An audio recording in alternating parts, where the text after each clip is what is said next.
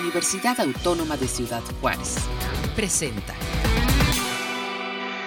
Amigos, ¿qué tal? Qué bueno que continúen con nosotros en esta jornada que estamos realizando a través de UACJ Radio en la Universidad Autónoma de Ciudad Juárez para precisamente pues hablar del tema de la diabetes. Y hoy precisamente eh, donde estamos reflexionando con esto, también queremos tener un panorama eh, global, un panorama general en nuestra América Latina, en nuestro país, sobre la prevalencia de esta enfermedad. Y es por eso que agradecemos a la Organización Panamericana de la Salud, eh, precisamente mm, también de la Organización Mundial de la Salud, eh, con su sede en México, para ah, que se enlacen con nosotros y nos compartan precisamente en, este, en esta serie de espacios que estamos abriendo aquí en la universidad. Y quiero darle la bienvenida en estos momentos al doctor Miguel Malo, quien es el asesor internacional en enfermedades crónicas y salud mental. Muchas gracias, eh, doctor eh, Miguel. Gracias por acompañarnos. Bienvenido.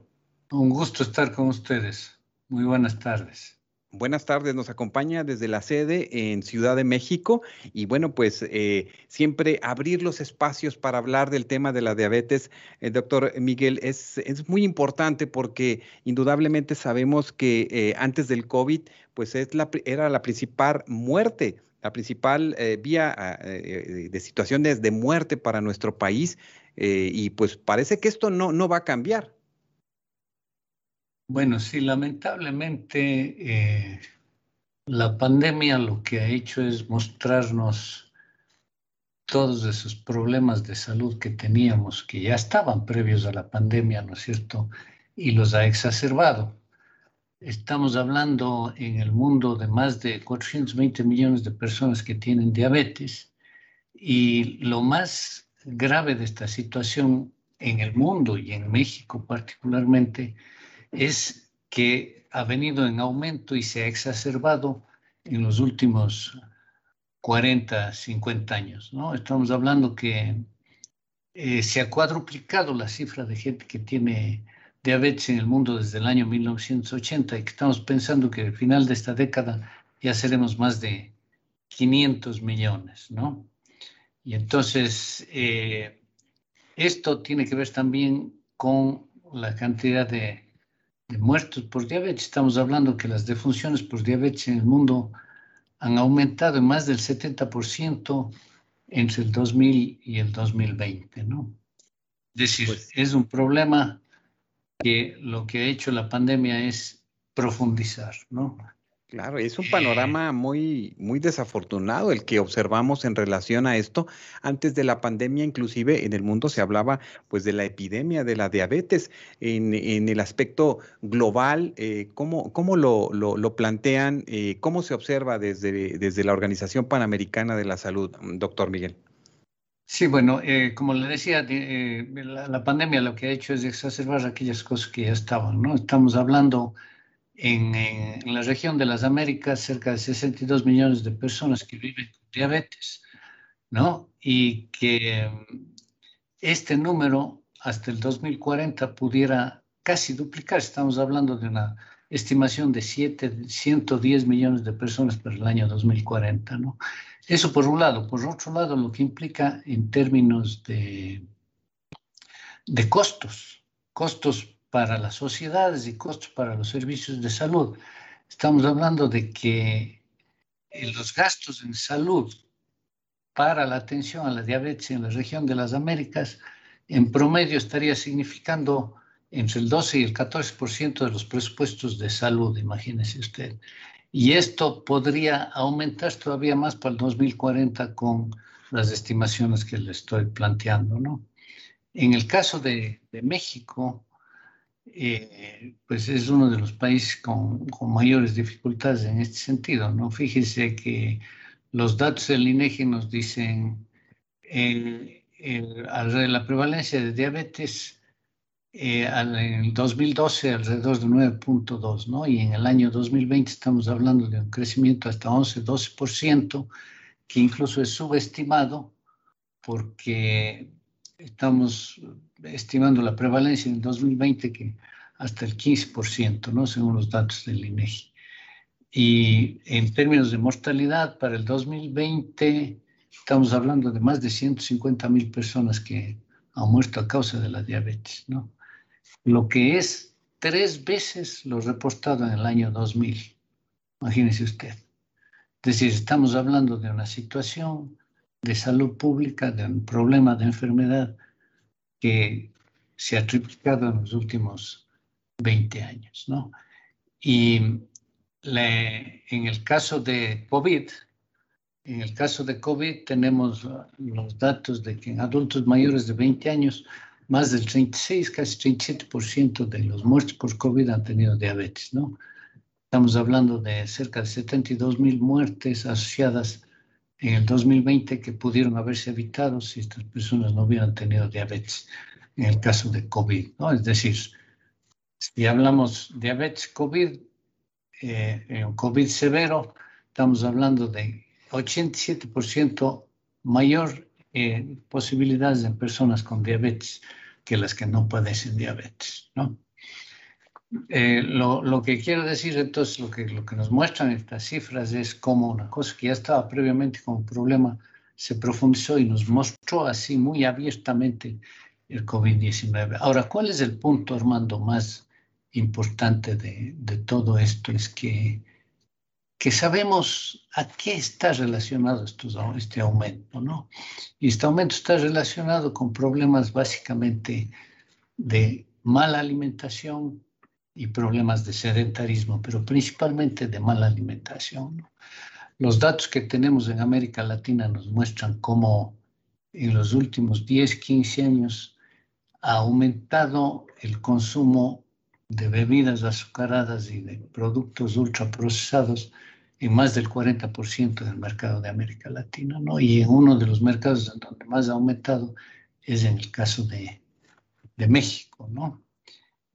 Y esto está directamente relacionado con, con los problemas de, de, diabetes, es decir, el mayor riesgo para diabetes, sobrepeso y obesidad, y fíjense los datos que nos muestran en la última en salud en, en México, son realmente catastróficos, ¿no? Es decir, estamos hablando de más del 70% de la población adulta en México que está con sobrepeso y obesidad. Y ese es el principal factor de riesgo para la diabetes.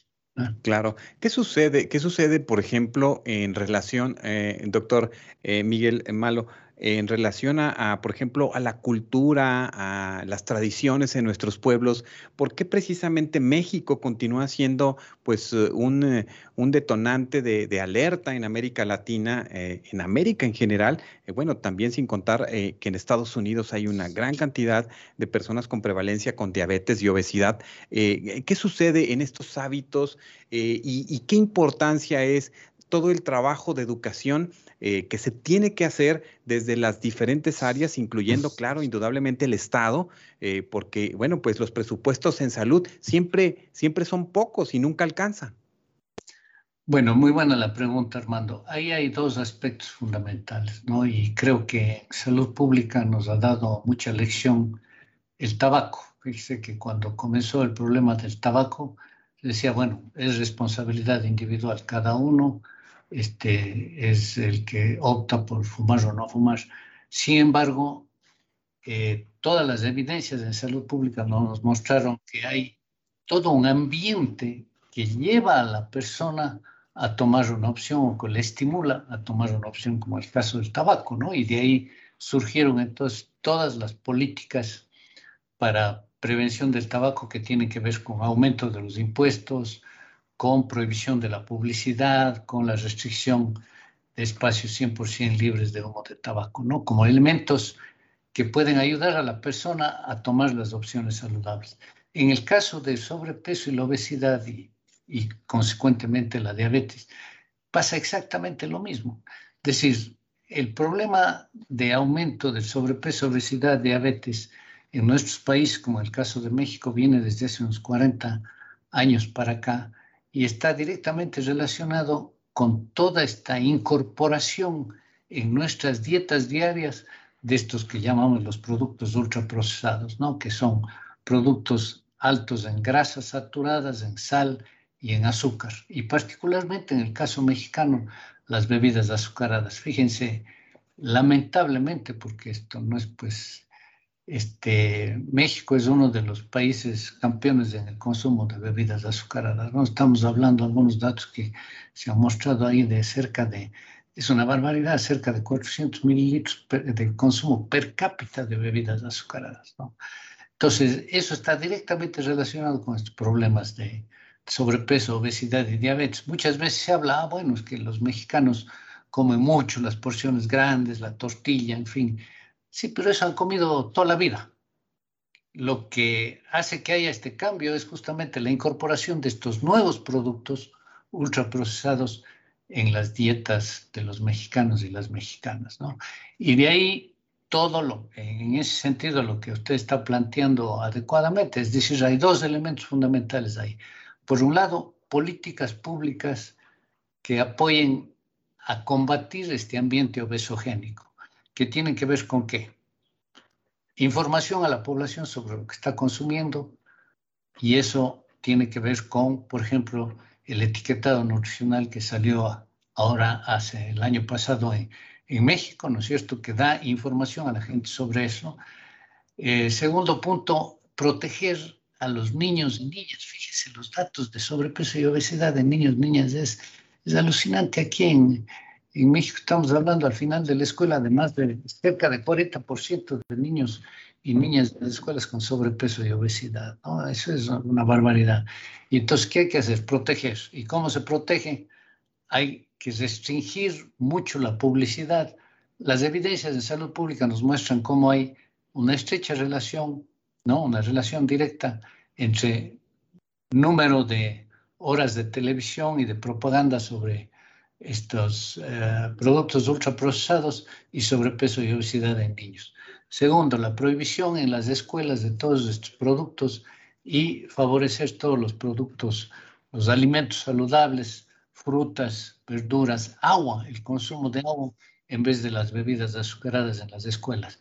En fin, es decir, hay una serie de políticas públicas probadas con evidencia suficiente que tendrían que incrementarse y fortalecerse para prevenir esto, sobre todo en niños, niñas y adolescentes. ¿no? Por supuesto, la educación está al lado de eso y aquí ha habido toda una transformación y ahora esperamos que eso, digamos, con la vuelta a las escuelas después de la pandemia pueda ser efectivo, que es toda esta cátedra de, de alimentos saludables que, que, está proponiendo la Secretaría de Educación Pública. ¿no? Entonces, esos son los elementos fundamentales, Armando, que son la preocupación nuestra como organismo internacional para apoyar en los países a que estas políticas se amplíen, se profundicen, se fortalezcan, porque son los mecanismos más eficientes para poder prevenir esta lacra que significa para la salud pública la diabetes en nuestros países y en el mundo en general. Claro, amigos, si ustedes se van incorporando a este compartir desde UACJ Radio, les comentamos que estamos eh, eh, pues eh, hablando con el doctor Miguel Malo, asesor internacional en enfermedades crónicas y salud mental de la Organización Panamericana de la Salud. Y precisamente en ese sentido que está planteando, doctor, ¿a qué se ven precisamente sometidos los estados? Entendemos que hay presiones muy grandes también de la industria, sobre todo de la industria alimentaria, eh, en, eh, estas situaciones de, colocar estas leyes, porque México luchó mucho por muchas organizaciones, muchos académicos, eh, por mucho tiempo. Y bueno, pues se buscan modelos. ¿Qué modelos en el mundo identifica que verdaderamente están eh, contribuyendo para que eh, pues sus ciudadanos, su población en verdad esté lo más alejada de esta enfermedad? Sí, mire, Armando, ahí es muy interesante la pregunta. Y yo creo que aquí en México, por lo menos yo he tenido la oportunidad de directamente de, ver eso, ¿no? En la discusión de las, por ejemplo, de la norma 051 para el etiquetado de alimentos, como eh, México tiene una ventaja en relación a otros países en el sentido de que aquí hay, eh, el Instituto de Salud Pública ha generado una serie de evidencias que muestran este tipo de políticas factibles en el país y eficientes en el país, ¿no? Eh, por ejemplo, en el caso del, impuesto que ustedes sacaron aquí hace algunos años, me parece que en el 2014, el impuesto a las bebidas azucaradas. Solo el primer año hubo una disminución de más del 10% de consumo de bebidas azucaradas, lo que implicaba a la larga, ¿no es cierto? Porque el punto aquí es que estamos hablando de procesos que van a ayudar a cambiar la estructura de consumo, pero los efectos directos en problemas como la diabetes se van a ver a posteriori, ¿no? Es decir, no, no son cosas que se que se pueden ver eh, enseguida, pues porque los efectos son a más largo plazo. Pero, por ejemplo, en el caso de los impuestos, se disminuyó, ¿qué más política pública saludable que disminuir el consumo de bebidas azucaradas y principalmente en las poblaciones más vulnerables, es decir, las de menos recursos, y aumento del consumo de agua?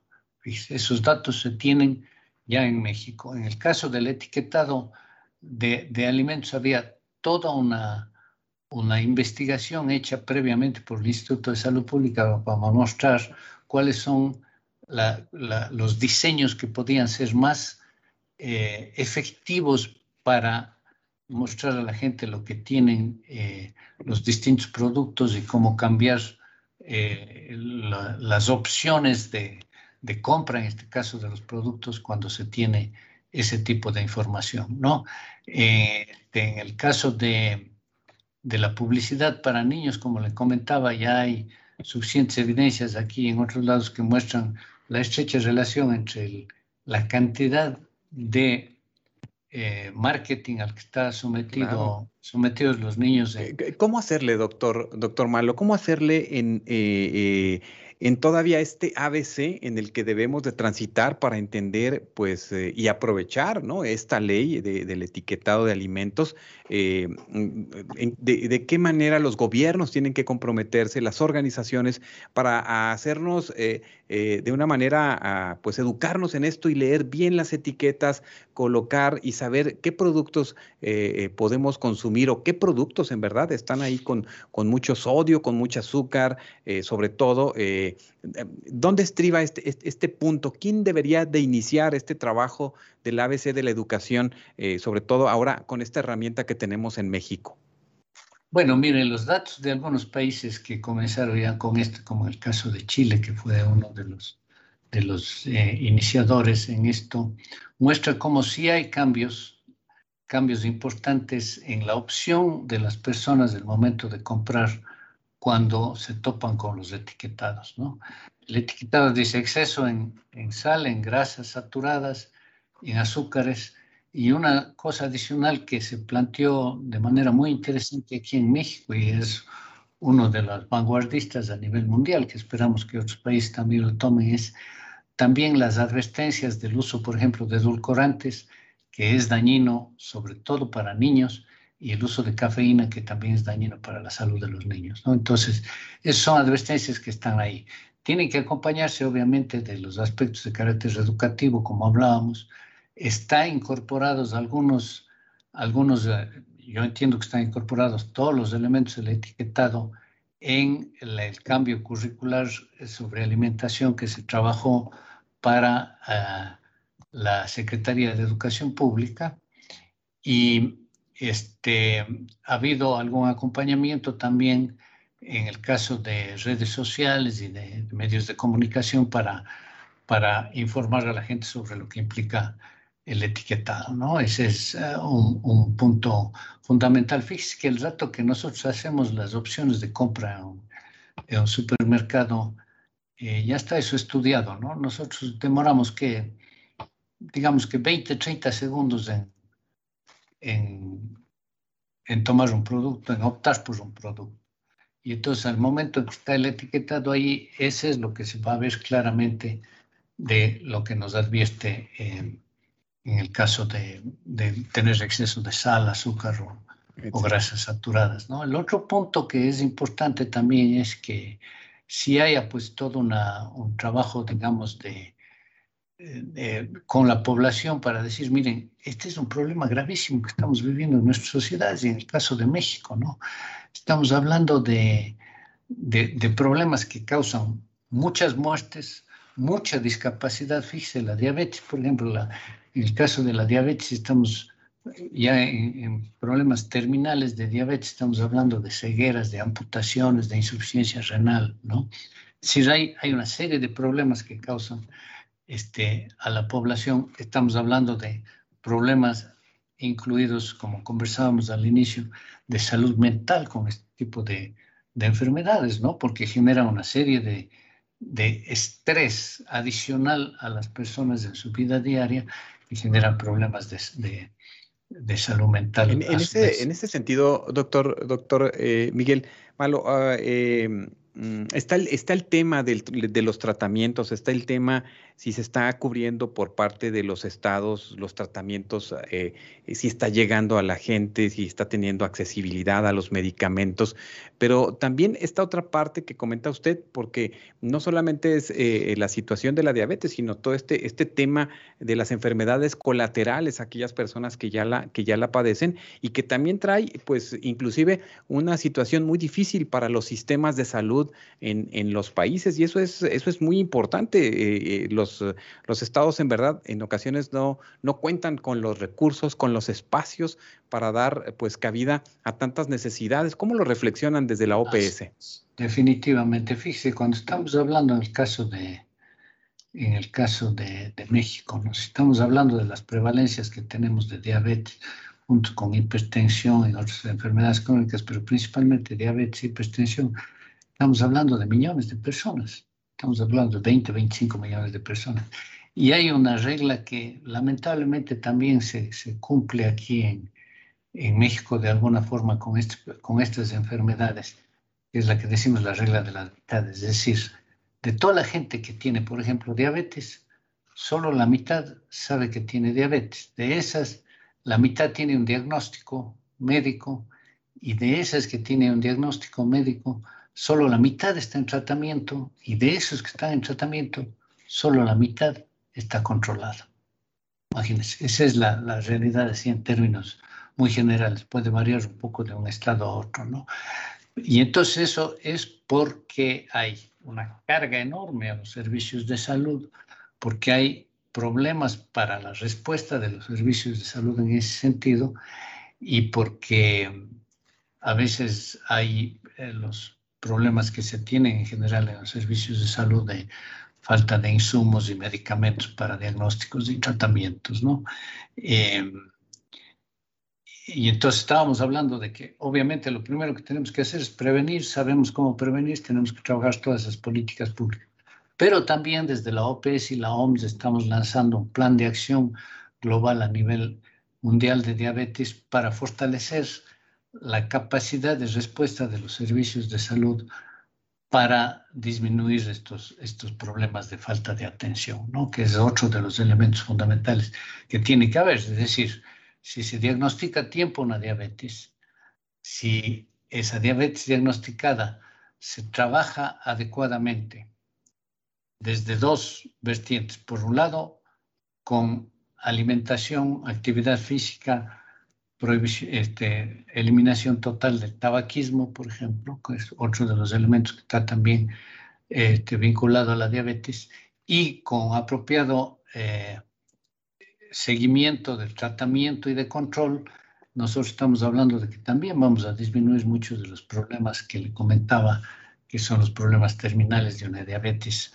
maltratada, una diabetes diagnosticada muy, muy tarde, que son los problemas eh, este, cardiovasculares, ¿no es cierto?, de cegueras, de neuropatías, de amputaciones, de insuficiencia renal. Entonces, ese es otro de los elementos que nosotros estamos apoyando ahí en los países para el fortalecimiento de eh, el diagnóstico temprano y el tratamiento adecuado para el adecuado control de la diabetes. Claro, doctor Malo, y precisamente pues ya el hecho de tener alguna eh, dificultad en nuestra salud es la pérdida de algo, ¿no? Y bueno, si alguien es diagnosticado con diabetes, también eh, pues eh, podemos decir que no, no es el final, sino que solamente es ya toda una serie de un cambio de hábitos en nuestra, en nuestra vida, pero está también este punto de la, de la salud mental y queremos aprovechar, donde usted también es asesor de la OPS, ¿qué relación podemos eh, observar en ese sentido en todo este esquema de pérdida de la salud que una persona diagnosticada con diabetes o que quizás con cualquier otra enfermedad eh, este, vive ese proceso y donde indudablemente pues el acompañamiento familiar, el acompañamiento eh, de los compañeros y compañeras en los ámbitos laborales es fundamental. Háblenos un poco sobre esto. Claro, Armando, muchas gracias. Es muy importante su, su comentario. Yo les comentaba que en el caso de la diabetes, como las otras enfermedades crónicas, pues uno de los elementos importantes a cuidar es la salud mental, ¿no es cierto? El momento en que, digamos, nosotros ah, normalmente en la vida estamos sometidos a estrés en lo cotidiano, ¿no es cierto? Y entonces tenemos una serie de mecanismos este, psicosomáticos que nos ayudan a superar ese estrés permanentemente. Es decir, el estrés no es una cosa que sea negativa que está ahí, sino es una cosa que está ahí a la cual nosotros vamos adaptándonos y vamos dando respuesta. El momento en que aumenta ese estrés, como el caso, por ejemplo, de una enfermedad crónica como la diabetes, ¿no es cierto? Y si ese estrés está aumentado por todas estas cosas de las que hemos hablado, de un diagnóstico tardío y ya problemas más serios este, de complicaciones porque ha habido un diagnóstico tardío o no hay un control apropiado en el momento del tratamiento, ese estrés llega un momento en que ya no lo podemos manejar apropiadamente las personas y necesitamos un apoyo para, para el manejo de ese estrés aumentado, ¿no es cierto? Y ahí hay eh, dos elementos. Por un lado, todo lo que usted menciona, que es correctísimo, y ahí hay que hablar con los pacientes, con los familiares de los pacientes, con las redes comunitarias, con las redes sociales que tienen los pacientes, que nos pueden ayudar a superar esos problemas de estrés aumentado que se tiene con la enfermedad, ¿no es cierto? Y por otro lado, también un apoyo de carácter psicológico profesional más desde los servicios de salud, de manera que eh, la, la, propuesta para el trabajo de atención a estas, a estas enfermedades crónicas eh, tiene que ver también con ese apoyo eh, psicológico para, para preservar la salud mental. Y ahí hay un punto fundamental, fíjese, que es el asunto de que en el caso principalmente de la diabetes, eh, mucho del tratamiento va a ser efectivo si hay verdaderos cambios en alimentación, en actividad física, ¿no? Porque tiene mucho que ver eso con, con cómo va a progresar la enfermedad. Y ahí también se requiere pues, de un apoyo de carácter psicológico para producir ya individualmente en la persona o para ayudarle a la persona a cambiar claro. estos hábitos. ¿no? Claro, y porque estamos hablando de, de, de, tristeza, de depresiones, ¿verdad, doctor? Estamos hablando de, situaciones difíciles que una persona desde su desde su mente, desde su, su, apreciación de la pérdida de salud, pues está viviendo y, eso es importante, todos estos lazos, ¿no? Eh, eh, y bueno, comentábamos aquí en algunos espacios, pues eh, sabemos que la importancia del apoyo en la salud mental de los profesionistas de estas áreas, pues va a ser fundamental y es fundamental, no solamente en la diabetes, y pues lo sabemos desde la pandemia también, ¿no? Y entonces esto es una parte fundamental que, que no debemos dejar fuera ni, ni dejar de contemplarla, doctor. Sin duda, ahí mire, y yo he tenido pues la oportunidad de trabajar, entiendo yo que también habrá una manifestación de eso, por ejemplo, en, en Chihuahua, ¿no? Eh, hay, un, hay una preocupación importante de parte de la Secretaría de Salud para fortalecer la capacidad de atención en salud mental en los primeros niveles de atención. Es decir, no estamos hablando de que se necesita un psiquiatra para cada atención de esta naturaleza, no si nosotros tenemos la, posibilidad de capacitar apropiadamente a ese equipo de salud que está más cerca de la comunidad, que está cerca de las familias, para que trabajen lo de salud mental, esa es la respuesta. No es la respuesta la especialidad, la respuesta es que esos equipos de atención primaria de salud tengan las condiciones para hacer una apropiada atención de salud mental y se puede.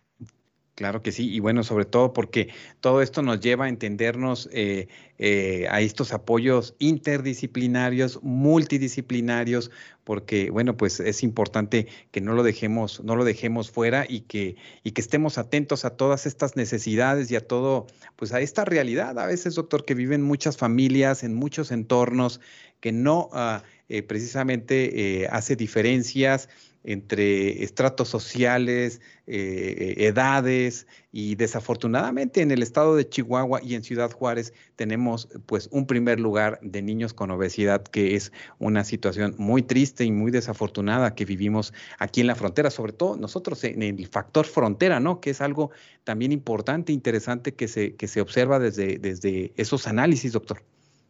Así es, así es, definitivamente Armando. Ahí ahí eh, hay que insistir, es decir, tenemos que fortalecer la capacidad de atención, ¿no es cierto? Sobre todo en el primer nivel de atención, pero hay que preocuparse de prevenir, de prevenir. Es, es lamentable que haya, como usted menciona, los niveles de, de sobrepeso y obesidad en niños en, este país. Y eso tenemos, como ya hemos hablado aquí, y yo quisiera insistir en eso, pues tenemos las condiciones para prevenir, tenemos las políticas, sabemos de las políticas públicas que son las más efectivas para la prevención de eso. Correcto. Pues, eh, doctor eh, Miguel Malo, eh, de la Organización Panamericana de la Salud. Eh, queremos mucho pues eh, agradecer este, este contacto con ustedes. Esperamos que no sea la primera vez. Pero antes de despedirnos, ¿cuál, ¿cuál sería el mensaje que usted deja aquí en nuestra comunidad fronteriza, en nuestra Universidad Autónoma de Ciudad Juárez, eh, para ah, precisamente enmarcado en este día en donde reflexionamos, en donde buscamos concientizar en relación al tema de la diabetes? Sí, gracias Armando. Mire, ahí yo creo que un punto fundamental que me gustaría mencionar como, como colofón a toda nuestra conversión es que en un problema tan complejo como el de la diabetes, todos y todas las personas en la sociedad tenemos responsabilidades. ¿no? Responsabilidades en nuestro, fíjese que la mayor mortalidad y morbilidad en nuestros en, nuestras sociedades ahora depende de lo que hacemos en el día a día. Cómo comemos, tenemos o no tenemos actividad física, cómo consumimos alcohol, este, somos eh, adictos al tabaco o no somos adictos al tabaco, como los cuatro principales factores de riesgo que explican la absoluta mayoría de estas enfermedades y en este caso la diabetes. ¿no? Entonces, hay una responsabilidad individual. Yo diría que hay una responsabilidad ahí también colectiva y en el caso, por ejemplo, de la academia, ¿no? de las universidades y tal, yo diría que hay una doble responsabilidad. Por un lado, con el compartir y difundir el conocimiento científico, que es la evidencia para la base de estas políticas públicas, por un lado, y por otro, también de abogar por, esos, por esas políticas públicas. Todos los ciudadanos creo que tenemos que estar involucrados en la discusión de estas políticas públicas. ¿no? Yo le cuento como, como anécdota, estaba en una conferencia con médicos que trabajan en este, estas cuestiones de, de crónicas y les decía, bueno, ¿cuántos de ustedes tienen niños en las escuelas? ¿Cuántos de ustedes que tienen niños en las escuelas se han preocupado de que en su escuela se cumpla el reglamento para alimentación saludable en las escuelas? Prácticamente no había ninguno que alzó la mano. ¿no? Es decir, hay responsabilidades de todos colectivamente y creo que las universidades en ese sentido tienen un rol fundamental que jugar. Pues eso es muy, muy importante y desde estos ambientes universitarios, precisamente, eh, doctor Malo, eh, ¿dónde, ¿dónde se pierde o dónde considera usted que se pierde todo todo este esfuerzo de investigación, de, eh, del conocimiento que surgen de, tantas tesis, de tanto, a veces compromiso que hay, a veces indudablemente en la academia, lo sabemos desde diferentes áreas, donde se pierde eso y donde este, pues, estaría el reto, ¿no? Para también compartirlo, porque, eh, porque es importante que esta información y que todo esto pues llegue a nuestra sociedad, a nuestras comunidades. Así es, y ahí ese es un rol, yo creo que ahí hay un rol en el ámbito comunitario de las universidades que es muy importante, ¿no? Que es cómo transmitir. Las universidades podrían ser el puente de transmisión, de comunicación del conocimiento científico a lo comunitario, ¿no? Y ahí tienen un rol fundamental, así como el desarrollo de conocimiento, por supuesto. Y ahí tal vez un punto que no hablamos, Armando, no sé si tenemos tiempo todavía, pero que creo que es Adelante, adelante, doctor. Es eh, uno de los mayores problemas que hemos tenido en América Latina y justo hoy fue el lanzamiento de un, de, una, de un documento que sacamos con la Organización Mundial de la Salud para preservar las políticas públicas de conflicto de interés. Y ese ha sido un problema fundamental en el caso del tabaco, del alcohol y de los productos ultraprocesados y bebidas azucaradas. Es decir, hay evidencias en el mundo suficientes que nos han mostrado en todo lado y aquí en México también de cómo se ha tergiversado la ciencia para favorecer los intereses económicos de las grandes corporaciones.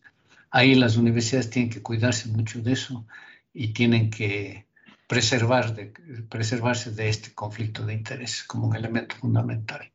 Pues eso es, fundamental porque está hablando usted de los códigos deontológicos, de los códigos de ética, ¿no? Que deben de surgir eh, desde esta formación, desde las currículas de los que se forman en las áreas médicas, en las áreas nutricionales, en las áreas de salud mental, porque de repente observamos, eh, por ejemplo, en eh, el Día Mundial de la Lactancia Materna, pues observamos que cuántos médicos, cuántos profesionales de la salud, bueno, pues están cooptados por la industria alimentaria de las, de las fórmulas, ¿no? Por ejemplo, por decir algo. Así es, así es, es, es lamentable. Y y, de eso tienen que cuidarse mucho las universidades. Es decir, sabemos en, América Latina, en nuestras sociedades, cómo hay dificultades para, para recursos, ¿no es cierto? Sobre todo de investigación y tal. Y sin embargo, pues, eh, y justamente de eso se han aprovechado estas grandes corporaciones para estar financiando. Pero ya lo, nos muestran los datos con sobra de evidencias, Armando, como eh, investigaciones financiadas por, ah, por estas grandes corporaciones, obviamente en sus resultados favorecen lo que quieren las grandes corporaciones, ¿no es cierto? Y han, y han deslegitimado una serie de, de, de, políticas públicas, como sido, por ejemplo, aquí en el caso del etiquetado nutricional, ¿no? Diciendo que no hay evidencias suficientes, que los estudios que se ha hecho, que son libres de intereses, no sirven, etcétera, ¿no? Y ahí las universidades también tienen un rol que jugar. Claro.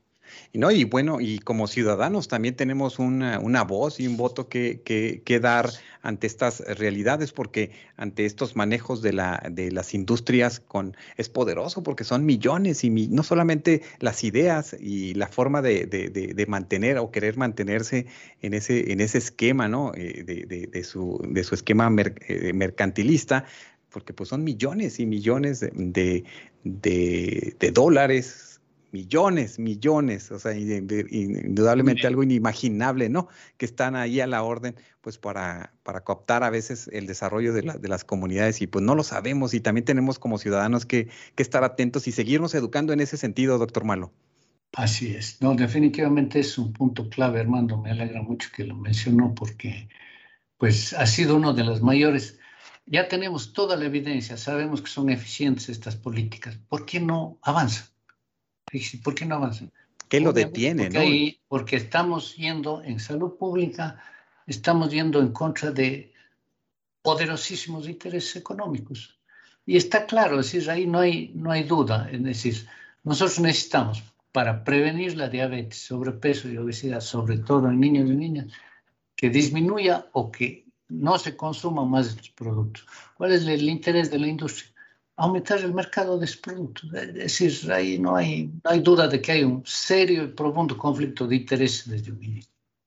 Claro, bueno, pues yo creo que este es un gran tema que me gustaría mucho después el doctor Malo nos acompañe y, reflexionemos sobre, sobre esto y, ampliemos este panorama para nuestras audiencias en los puntos donde nos toca estar trabajando en nuestras trincheras. Y pues yo le quiero agradecer mucho que nos haya acompañado y, nos haya compartido desde la OPS y desde usted como profesional de la salud. Muchas gracias por acompañarnos. Un gusto, Armando, y a las órdenes, cuando ustedes consideren pertinente, estamos pues para para apoyar ese trabajo de, divulgación. Así es, doctor. Y bueno, pues su apellido no le hace este, mal, ¿eh, doctor? Este, no, no es tan malo. es un apellido que es poco común en México, pero sí me he encontrado con algunos malos por aquí, le cuento. Algunos malos, sobre todo en la, en la industria alimentaria, doctor, y algunos políticos también. ¿verdad?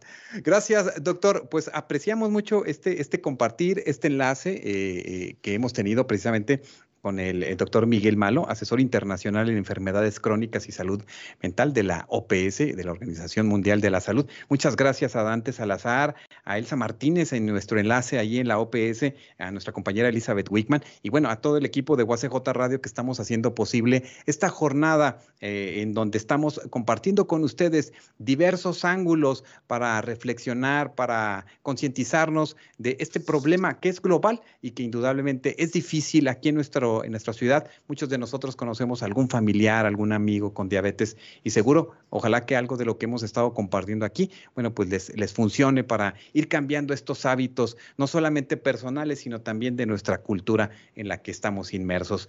Eh, muchas gracias y bueno, en nombre de UACJ Radio, a nuestro compañero Rafael Vaquera, a todo el equipo de producción y a las dos de la tarde tenemos otro espacio porque vamos a hablar precisamente, vamos a ampliar sobre el tema de la salud mental, vamos ampliar también sobre el tema de los grupos de apoyo en diabetes de la eh, Secretaría de Salud. Así es que les invitamos a que continúen con nosotros en esta constante de UACJ Radio desde la Universidad Autónoma de Ciudad Juárez. Muchas gracias y hasta nuestro próximo encuentro. Este fue un programa de la Dirección General de Comunicación Universitaria de la Universidad Autónoma de Ciudad Juárez.